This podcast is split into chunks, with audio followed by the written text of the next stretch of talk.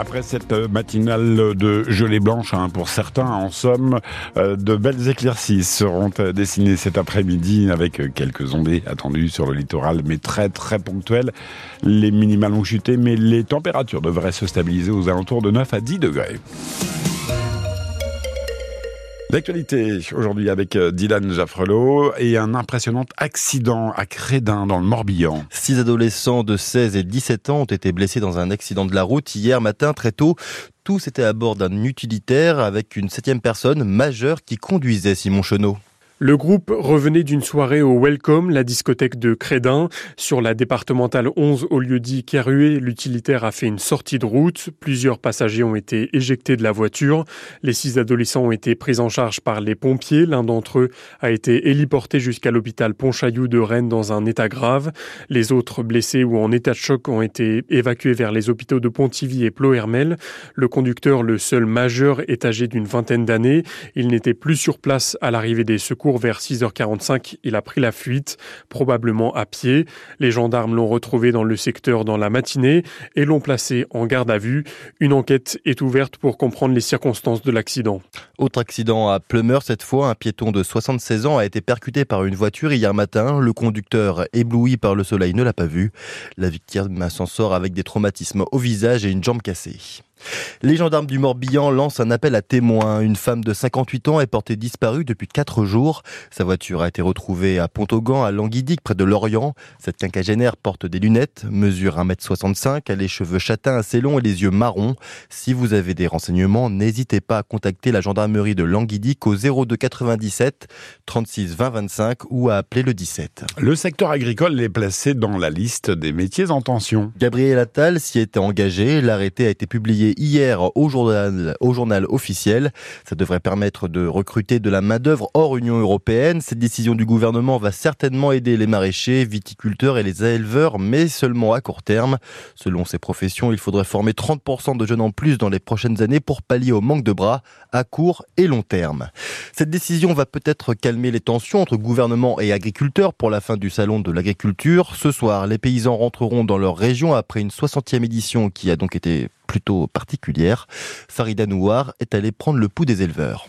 À quelques heures de la fin du salon, Thierry, éleveur de vaches Gascogne des Pyrénées, fait le bilan. Un salon spécial, bizarre. Il était dans les heures avec les forces de l'ordre. Le premier jour, une journée gâchée, dit-il. Mais il repart quand même avec un esprit positif un salon euh, plein d'espoir. On espère qu'on va être entendu et qu'on ait gagné le, cœur des Français, voilà, qui vont euh, manger plus de viande, euh, de la bonne viande de qualité, oublier un peu ces viandes qui sont importées d'autres pays et qui est pour nous une concurrence déloyale. Dans les allées, il faut jouer des coudes car le public est là et c'est ce que veut retenir Lionel Vaxelaire, éleveur, avant de repartir dans sa ferme avec ses deux vaches de race vosgienne. Quand on entendait que ça soutenait les agriculteurs pendant les premières manifestations, en fait, on s'aperçoit que le grand public est au rendez-vous, donc ça fait plaisir. Des visiteurs qui posent plus de questions cette année sur le quotidien, les difficultés. Valentin est éleveur de vaches laitières dans l'Orne. Certains euh, cherchent à comprendre euh, notre détresse plus ou moins. Moi, j'ai expliqué mon point de vue à moi et les problèmes qu'on avait euh, chez nous notamment. On repart à la maison, on en retient un beau salon et on est prêt à revenir. Le salon fermera ses portes au public ce soir à 19h. Côté visiteurs, on s'attend à une baisse de fréquentation due au contexte. L'année dernière, ils avaient été 615 000 à arpenter les allées. C'est aussi la fin de l'Arkea Ultimate Challenge. Oui, le dernier skipper en compétition devrait arriver cet après-midi à Brest après son tour du monde en solitaire. Armel Lecléache va donc terminer troisième. La course a été assez difficile pour lui qui a cumulé les problèmes techniques, deux escales au Brésil et une voie d'eau mercredi dernier. En, Ligue 2, nos deux équipes bretonnes ne prennent qu'un point à l'issue de la 25e, 27e journée. Guingamp et Troyes se sont quittés sur un 0-0. Hier soir, Concarneau n'a pas réussi à faire mieux qu'un 2 partout contre Dunkerque, premier relégable. Au classement, les Costa-Américains restent 11e et les Tonniers sont 15e.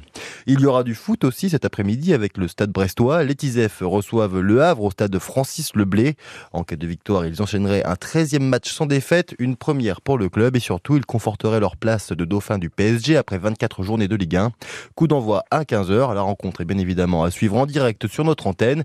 Puis juste après, le FC Lorient jouera un derby sur la pelouse de Rennes dès 17h05. Si vous ne savez pas quoi faire aujourd'hui, vous pouvez donc euh, soit aller voir un match de foot ou vous rendre sur le nouveau site de l'agence d'attractivité du Finistère. Oui, vous pourrez y trouver plein d'activités. La nouvelle interface de Tout commence en Finistère est très bien faite avec une carte qui permet de trouver les lieux abrités à visiter à côté de chez soi, comme l'explique Jean-Marc Puchois, président de l'agence. On essaye de présenter notre Finistère tel qu'il est, c'est-à-dire un Finistère de proximité, un Finistère où il y a une âme et un Finistère où il fait bon vivre. On s'est associé à tous les offices du tourisme euh, hein, de notre département et on a fait en sorte, bien sûr, de proposer aussi hein, euh, aux gens qui viennent des possibilités, on va dire, de retrait ou de refuge. Hein, le, les deux termes sont acceptés pour, euh, par exemple, aller visiter un château, aller visiter des musées, aller visiter des entreprises, c'est-à-dire des choses qui sont possibles aussi par temps de pluie. Et puis, bon, on va être optimiste. Hein. On sait très bien qu'il y a plusieurs saisons dans la journée dans le Finistère. Donc, ça va pas durer, même si là, les deux jours qui viennent ne sont pas terribles. Ouais, Jean-Marc Puchot au téléphone de Tiffaine Morin. Et puis aujourd'hui, il faut faire ça à sa grand-mère. Des bisous parce que c'est la fête des mamies. C'est aussi l'occasion de leur dire merci pour tous les plaisirs qu'elles peuvent nous procurer, de leur donner de l'amour. Écoutez ces jolis mots de passant. Je l'aime beaucoup, plein de bisous, plein de bisous. Des très très gros bisous à mamie Gisou. Très sympa, très attentionné, euh, aquagym tout le temps, incroyable, franchement, euh, très en forme. Ma grand-mère, euh, elle fait le meilleur steak, elle cuisine trop bien. Elle joue souvent avec moi. Mamie Momo, c'est la meilleure. Et grand-mère, parce que elle nous achète des trucs, elle me dit des histoires. Je l'aime. Bonne, fête, mamie Bonne fête à toutes les mongos